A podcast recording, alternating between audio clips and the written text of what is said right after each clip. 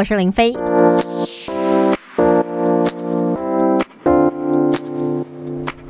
继续回到生活啊，狗狗，我是林飞。今天呢，特别为您邀请到台中法制局局长李善植李局长来到我们节目当中。Hello，局长早安！各位听众朋友，大家早。Hello，我是李善植局长。我自己很好奇，国民法官他到底是怎么样的一个运作方式？其实过去哈，我们我国都是用职业法官在审判，但是哦，职业法官他判决人民常常不太幸福，所以会觉得呃，是不是有恐龙法官啊？或判决判的不接地气啊，所以后来司法院哈，他们在这一次就推了所谓的国民参审制，也就是国民法官制。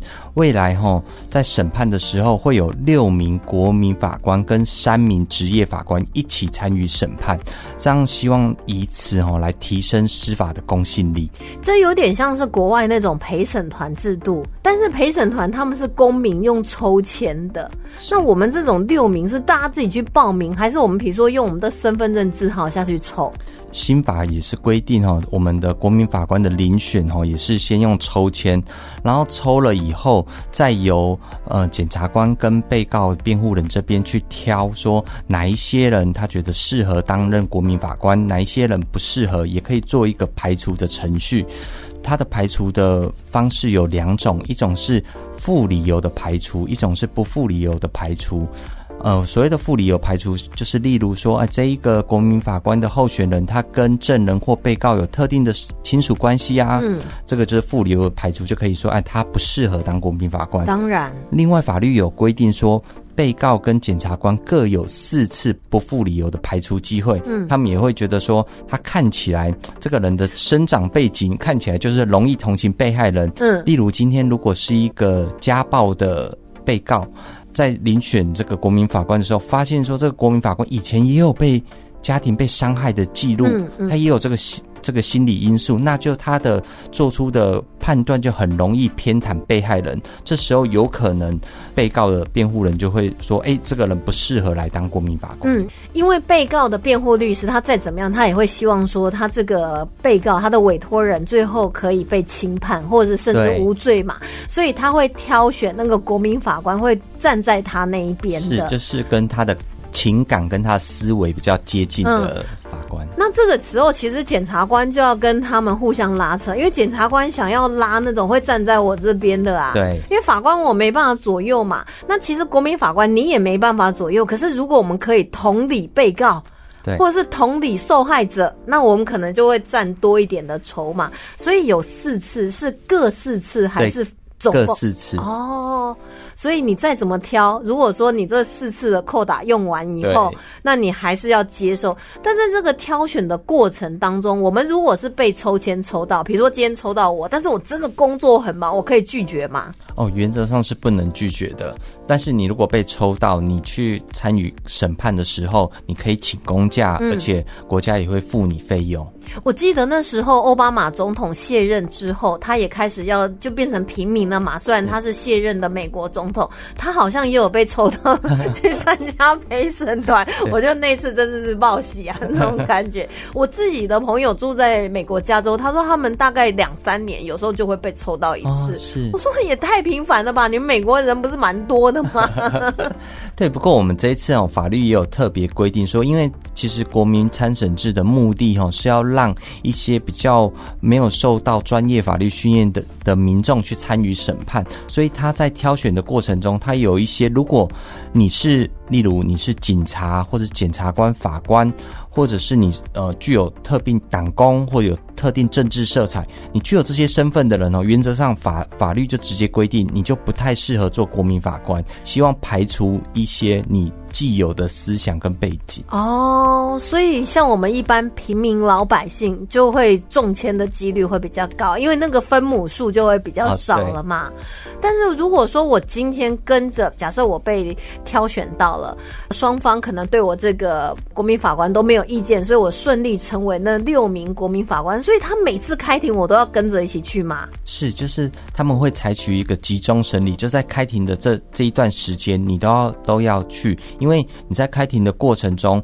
职业的法官会教导你说，呃，基础，因为你不去基本的法律常识嘛，所以职业法官会跟你讲说，未来在审判时，什么证据可以用，什么证据不能用，诉讼的程序的过程是怎么样，你都要实际上都要每一个环节都要参与。所以国民法官在审理的过程中是。要全程参与的，所以到时候我们这六名国民法官跟三名的职业法官是是用投票制吗？还是说我们三名有一定的权利，然后你们六名是另外一个权利？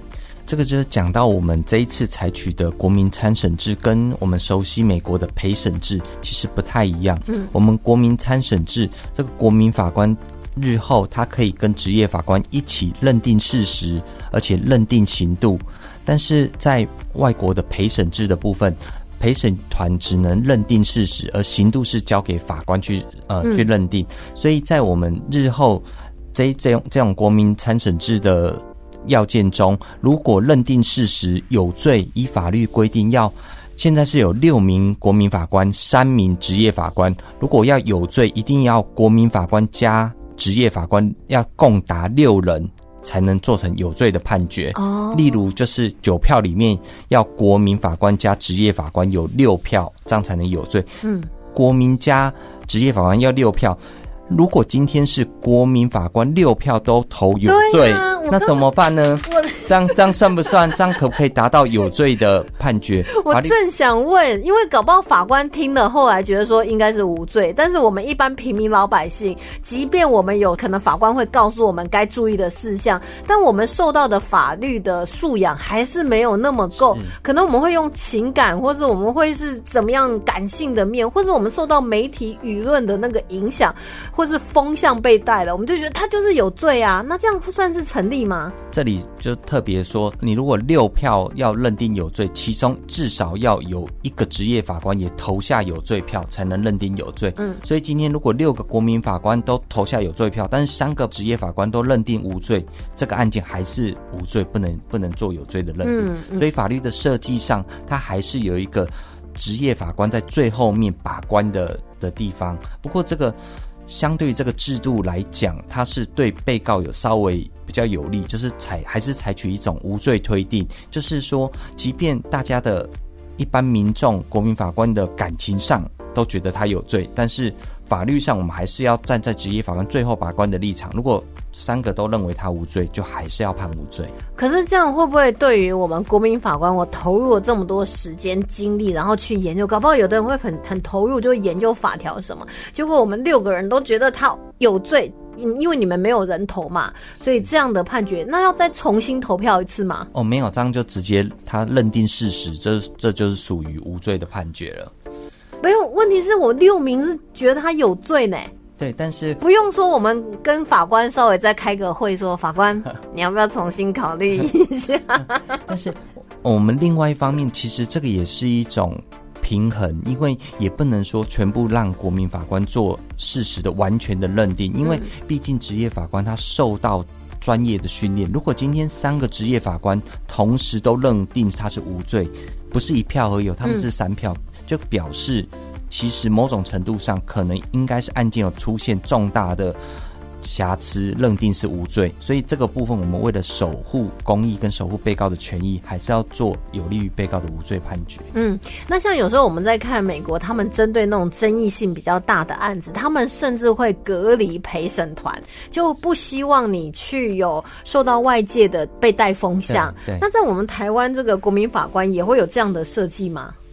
哦，我们目前哦是采取第一，我们在起诉的时候哈，会要求检察官要卷证不并送。所以卷证不并送的意思就是，国民法官事前是不知道你收到什么案子，你要去了才知道今天是什么案子，而且看到案子只看到检察官的起诉书，你是看不到证据，你是不知道证据是什么的。所以他是在透过审理的过程中才把证据。呈现，在呈现，然后国民法官就比较不容易被有先前的预断的影响，而整个审理的程序也是采一个集中审理，就是法院会希望在短时间内赶快集中把这一个庭开完，所以就也减少说，哎，时间拖太久，他可能国民法官会被外界舆论啊其他的影响，所以。以这几种方式是有助于避免那个国民法官新政受影响。嗯嗯，问题如果一天两天不能解决，我们不能回家吗？啊，可以回家啊，就是正正常的跟法官一起上下班开庭，然后可以还是可以回家。回家就会被影响的啊，可以用手机就可以被影响了啊。是，但是我们要对我们的国民有信心哦。因为像之前有的，他们真的是把那个陪审团，我是说在美国，他们可能把陪审团就隔离在一个可能饭店里面，甚至还会有警卫守着。你也可能一天只能打一通电话给回家，对，然后你就只能就你们手边有的证据，不能受到外界的影响。是我我想，因为我们这一次国民法官法。立法院三读通过后，是到民国一百一十二年的元月才开始施行。这段期间，我觉得像主持人的建议就很好。其实未来也许在施行的过程以后，发现说，如果遇到特特殊敏感的案件，例如他是一个黑帮老大，然后他可能会。对证人不利或对国民法官不利，也许我们在类似的情况下，我们就可以采取类似国外的这种做法。嗯，或者是我们就把那个在审判过程中，让国民法官坐在一个人家看不到我们的小地方，你也不知道是哪一个国民法官，不行，这样 这样到时候民众就会觉得，哎，我也不知道是不是被谁判，哎，你们又在黑箱作业，这个公信力就会大打折扣。哎，可是就像刚才局长讲到啦。有时候我们搞不好会心生畏惧，说哇，这个人他黑帮老大，他现在认清楚我的长相，他会不会到时候出去就找小弟给我寻仇了？那我怎么办？万一有这样的情况，我们可能会这样胡思乱想啊。我们应该是说，国民法官在做他投票的结果是几比几，你投下有罪票或无罪票，其实外界是看不到的，我们只能看到事后的，就是几比几的结果。每一个人投下他到底是判有罪还判无罪，其实。呃，外面不知道，所以这个某种程度上也可以避免说国民法官被不当的干预或施压。而且国民法官有六个人，他其实六个人到底是哪一个人 被被做掉了，其实这也很难讲。所以就某种程度上，应该这种。发生几率不会很高，但是如果受到一些比较瞩目的案件，搞不好媒体就会报道，然后他可能也会报道说这次的判决是全数通过。对，那这样不是大家能你看职业法官也全数通过，然后 国民法官，那我要寻仇还是可以全部找他们算账啊？九比零的意思。对。也是没有保护到啊，但我们是有时候是想太多了啦。可是你知道这个一样米养百样人，你真的是不太清楚，所以他会公布最后的笔数嘛？这个要看司法院日后怎么去研究。这边我可以倒是可以分享一下，因为以前哈我们担任刑事庭法官的时候，那时候。曾经啊，刚开始也会担心说，我判下去会不会被告来跟我寻仇，判他太重，一次判十几年无期徒刑，他日后对我不利。但是后来在担任过程中，还有跟同事分享的过程中，其实我们觉得好像这种状况很少，因为其实犯罪的人哦，他。不会去跟法官寻仇，因为犯罪人他多少也自己知道自己做错事了，而这个只是依法律接受审判，他不会把他那一种心心生的不满加到审判者身上，除非你今天审判者是收钱，或者是你做了不不当的判决或者不合理的东西，他才可能会对你做不利。如果你是依法。公正的去做认定，原则上寻仇的例子我比较少听到了。那是因为对法官呐，搞不好对国民法官他就没有这么客气了。法官也很可怜，法官也没有安全，也没有保镖，我们也是上下班，也是蛮充满在风险之中。因为我对于这个国民法官的一些相关细节还会有一些疑问，先休息一会，待会继续为您访问到台中法制局局长李善植李局长。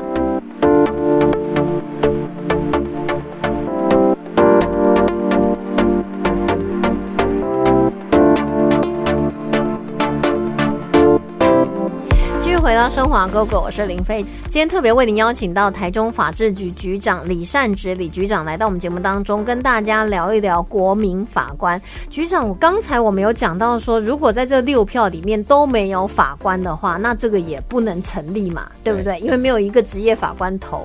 但如果说今天我们票数没有到六票，但是三个职业法官都投了有罪，那怎么办？不行，我们就是说有罪一定要打三分之二。你只有三票有罪，另外六票无罪，那就是无罪了。哦，所以即便三个职业法官也觉得说这个就是有罪，可是，在国民法官的判定上会觉得可能只有一个人觉得他有罪，反正就是不到另外的那三票，对，也没有办法，因为他们三个职业法官的好像比重比较重，就是有啊，我们三个都投了耶。是这个结果，就是我们现在推行国民法官最大的最大的目的，就是让民众。他以他的感情去投，然后投下去。你看，如果六票民众都认为是无罪了，那你三个职业法官认定有罪，那可见可能就坐实了这三个是不是恐龙不接地气？哦，因为再怎么样，可能也还是会有人是去看证据的嘛，所以他可能会觉得我们六个怎么看都觉得他就不应该有罪啊。是，那万一那个国民法官被收买了怎么办？因为要收买法官比较困难一点，但是国民法官搞不好啊，我今天开了一次庭啊，我就知道那个谁谁谁啊，然后派我的手下或者是我的人脉很广，我去收买他们呢。我们这一次哦有特别规定哦，如果哈对于国民法官或者甚至被位的国民法官哈去行贿或受贿哈，这里都是会犯罪的哦。如果你国民法官收钱的话，这里是会处三年以上十年以下有期徒刑，罪非常非常重。所以原则上要去当国民法官，你就要心理准备，你就要。做良知的判断，而不能收钱。我觉得，如果说今天我去担任国民法官的话，我一定会非常努力的去研究那个法条，因为我们可能要参与不是那么容易的一件事情。那现在有机会参与的情况下，一定要尽到就是。真的让有罪的人被判刑，而不是说你的情感或什么的。因为我自己好想要当律师哦，或是好想当法官，或是好想当检察官，或是好想当法医。我觉得这方面我都很想啊。其实我们之前哦，我我有参与国民法官的预演过，那时候真的去挑一些民众来担任国民法官，他们事后给我们的回馈哦，就是真的是。第一哦，他们觉得法官好辛苦，开庭好辛苦，写判决好辛苦。第二，他们也对司法的观感完全改变，他们也会觉得说，哎，其实司法的审判过程中不是秘密，是公开，而且是真的依证据。他们对司法的印象就会很好。所以这个也是告诉我们，你在国民法官参与的过程中，一方面也有助于司法形象的提升，对司法的信任感会更深。那我可不可以就是我们分两批嘛？一批是抽签，然后一批是自己报名的。我怕抽签怎么抽都抽不到我啊！就我平常也没有中奖啊，也没有什么运气没那么好啊。那可不可以自己报名的？不能自己报名，那因为自己报名就怕说那些有钱人的被告每天找一堆他的员工啊，他的找一堆人去报名当国民法官，结果最后都是他的自己人。哎，没有啊，就是我我也不知道是什么案件啊，我只是想要担任国民法官呐。那你分配什么案件给我，我都无所谓，因为。就像刚才局长讲的，也一开始不能揭露嘛，所以你不知道你是参与什么案件，是哪一个啊被告或是哪一个受害者，你都不知道，是到现场就证据还有卷宗里面的资料才知道啊。是，所以我只是想要当国民法官呐，我不是说哦，我想要担任这个案子的国民法官也不行吗？呃，原则上还是不行，因为我们还是会避免说，其实有特定的人他有特定的立场，因为我们当然。当然不能预设立场，但是的确可能还是会出现有特定立场，他想要去做一些特定的事。例如，我今天讲，我们现在因为国民法官的范围。可以审理的范围都是重罪，所以重罪法律规定是十年以上，最轻本刑十年以上的罪才会适用国民参审制。那最轻本刑十年以上的罪其实不多，例如杀人。嗯，如果你今天遇到一个民众，他是对杀人特别仇视的，那他就会想要去报名说他担任国民法官。那以后遇到这个案件，他就可以每一个都投有罪有罪有罪。所以这样我们法律的设计上也避免说这种情况发生，所以还是。尽量不要用自愿的，用电用用电脑进诶，来询问比较公平呐。不过就像刚才局长讲到一个关键，就是他并不是说什么偷窃啦，或是那种刑期没有那么高的，就是在法律上算是轻罪的，他那个就不会有国民法官的介入了。就真的是到重罪，本刑十年以上，所以几乎都是杀人方面的重罪了。对。那如果是青少年杀人呢？哦，也不行。我们除了刚刚第一个要件是最轻本刑十年以上重罪才适用这个程序，第二个要件是如果是毒品犯罪或青少年犯罪，也都不适用这个程序。这两个罪要做排除。嗯，毒品犯罪是因为以现在贩卖毒品或运输毒品本刑非常重，例如海洛因，它就是死刑无期徒刑；贩卖海洛因死刑无期徒刑。所以如果把这一种罪纳进来，怕整个司法资源负荷不了，因为。数量太大了，嗯，所以要把毒品的犯罪排除。另外一个方面是青少年的犯罪，因为少年犯某种程度上他有教化的意义，他还是要希望少年有一天可以回归社会，所以少年有少年的。审判程序就不要适用我们一般刑事的审判程序。OK，所以一来毒品案呢是害怕，就是整个司法资源就拖在那边了，因为可能毒品案的复杂性比较没有像是杀人案那么复杂，证据的认定上，只要警方还有检方有足够的证据，在判刑的过程当中不会有太大的就是呃不接地气。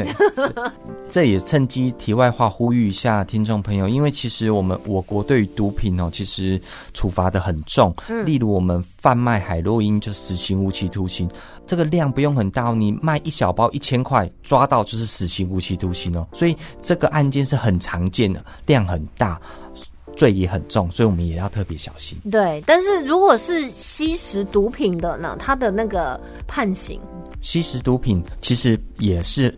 处刑也很重，因为像吸食海洛因是六个月以上五年以下，你吸一口你就要最少进关六个月。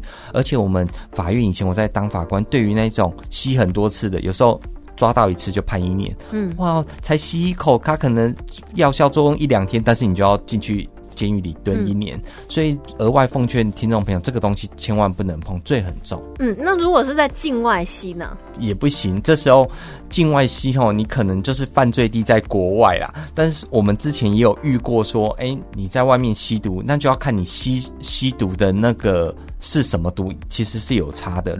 有时候吸大麻，在外面吸大，但是我们还是很不不鼓励的，也 不能教 教听众朋友这些方式。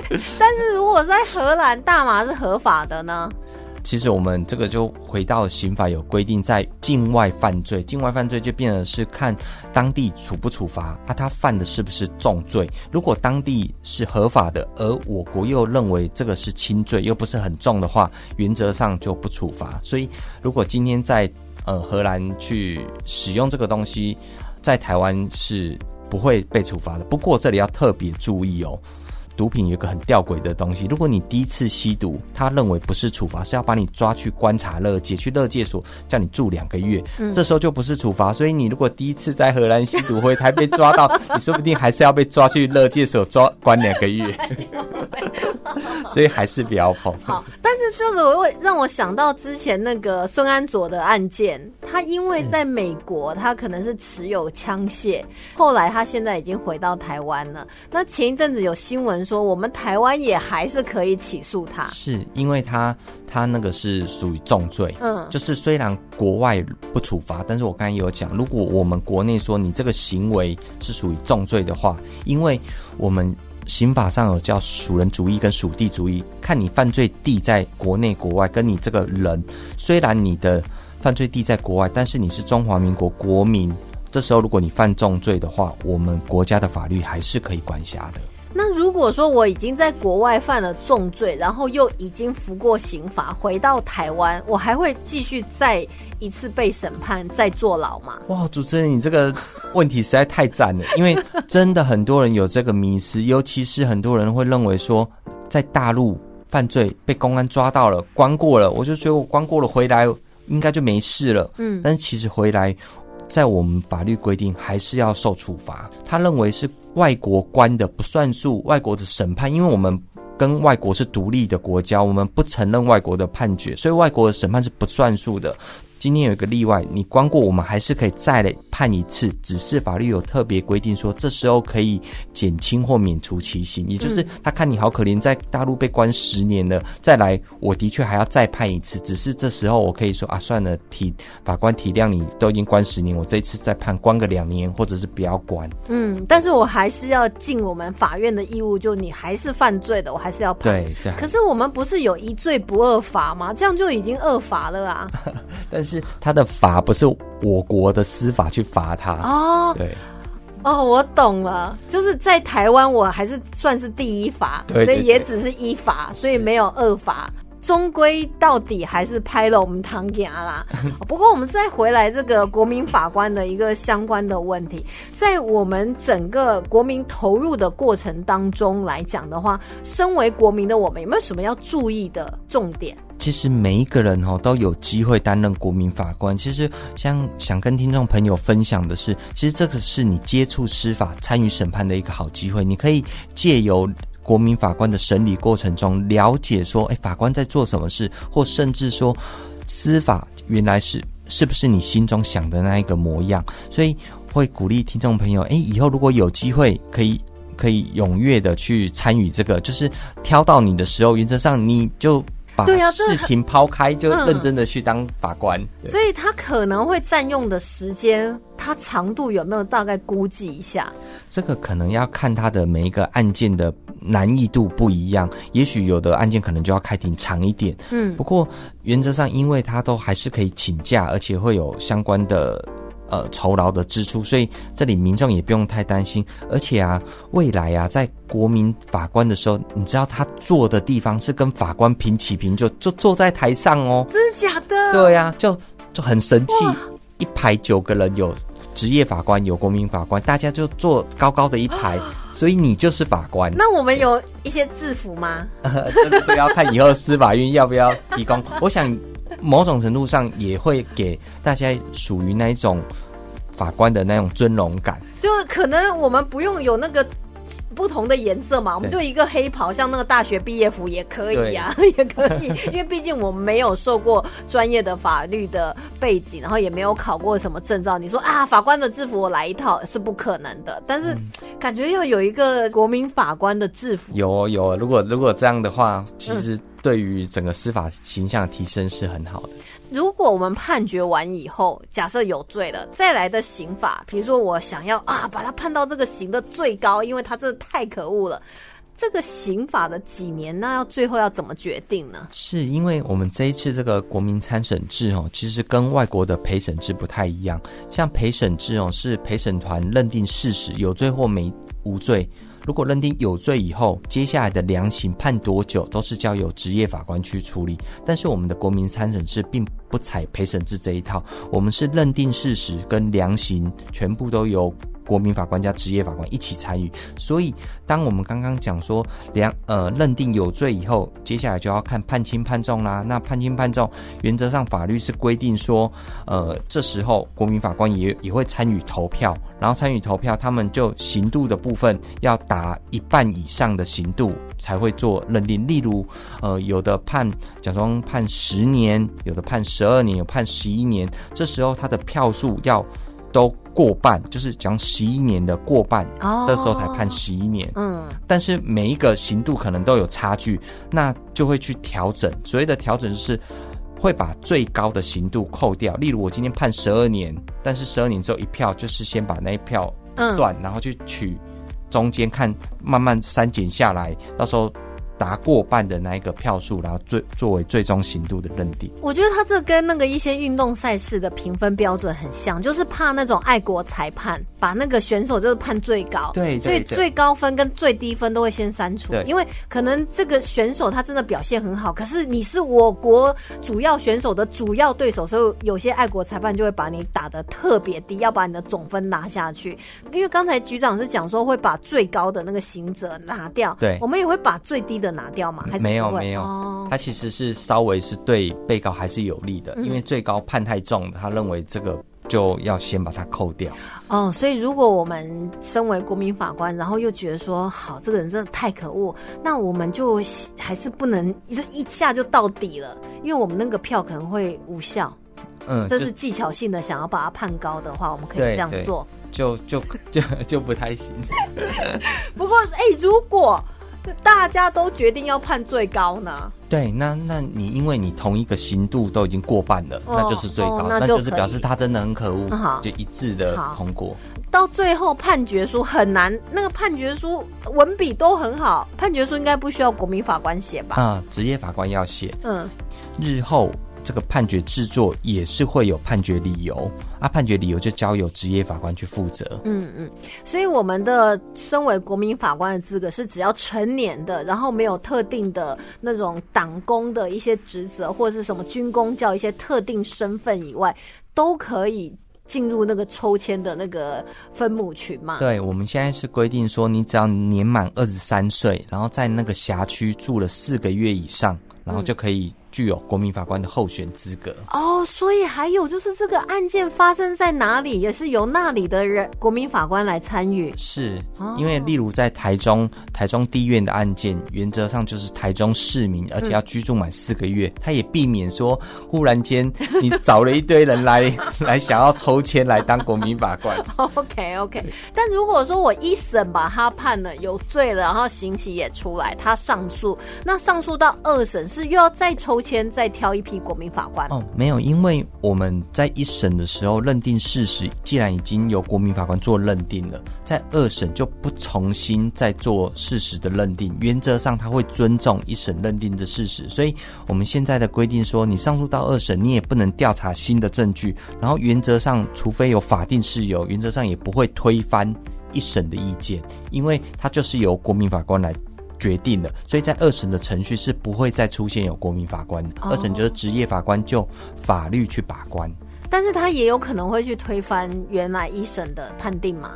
呃，法律规定是可以，但是要极大的明显的，例如呃，认定事实适用法律有明显极大的错误的时候，他才可以推翻。OK，那会不会有的时候在一审跟二审中间突然出现新的市政呢？可以提出来吗？哦，这个时候就变成法定有再审的理由。嗯，但是再审的理由你必须要符合要件，其实也是不容易的。嗯，可是问题是，像之前就有一个非常轰动台湾的一个新闻，就是杀母案件的，他就是二审法官完全推翻一审法官的判决啊。对对对，所以这就是回到我们刚才讲的，在二审原则上是不能调查证据的。嗯，他就是避免说你用一些。不一样的证据，然后想要推翻一审国民法官认定的事实，所以法律的设计上原则上是要尊重一审所有证据的判断，除非除非当然今天如果有例外出现了很极大例外的证据的时候，足以影响那个判决结果，那就另当别论。OK，所以这个国民法官是呃什么时候要上路？好期待哦！在我们一一二年的元月，一百一十二年的元月，对。好，所以会是由谁来抽签呢？司法院吗？到时候我们呃，法院会跟我们市政府民政局这里会造册，然后由法制局也会提供名册给法院，然后再由法院用电脑的方式抽签，他也不会用人工，因为我们要追求一个公平性。对。那如果说我今天啊，如果抽到这个人，他他没有办法拒绝嘛？对，原则上他要有法定的拒绝事由，例如他年满七十岁，他可以说他不要做，或者是他曾经在几年内做过国民法官了，所以他就说啊，我已经做过，我免疫的，暂时也可以。可以排除哎，所以它并不是那种全国人民轮一次的那种概念哦，它就是随随机抽。对，所以啊，难怪。所以做过也有可能再被抽到。然后我一直没有被抽到，就一直淡，一直淡，一直淡嘛。也有可能我 单掉。那我那我可不可以说，哎，我已经第二次抽到了？但我朋友，你知道林飞非常想要当国民法官，我把机会让给他。